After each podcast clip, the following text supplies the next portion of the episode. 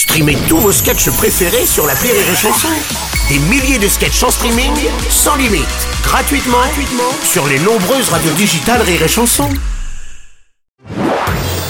Marceau refait l'info sur Rire et Chanson. On va parler de la lutte anti-tabac présent. La puff, cette cigarette électronique jetable bientôt interdite, annonce la première ministre Elisabeth Borne. Sud Radio Parlons Vrai chez Bourdin, 10h30 30 Jean-Jacques Bourdin. Non mais Jean-Jacques Bourdin, vous êtes toujours à l'antenne alors Eh oui, je suis en pré-retraite dans le Sud. Euh, Sud Radio, précisément. Bien Alors sûr. oui, la majorité des Français, notamment des adultes, Bruno Robles, Oui. de plus de 30 ans, ont été très surpris par cette annonce. En effet, Mhm. ils ne savaient pas ce qu'était de la puf.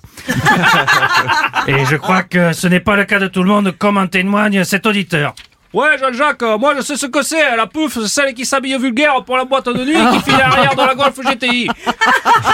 Eh oui, ça c'est Sud Radio. Ça vous change pas beaucoup finalement. L'interdiction de la, de la puff, on en parle aussi chez euh, Pascal Pro. Bruno Robles, je pose la question.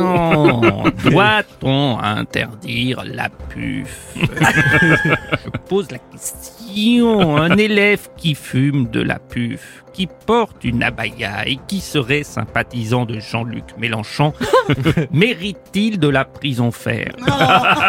Je pose la... Non, je Non, pose pas, pas la question, non, c'est pas la peine. C'est ça.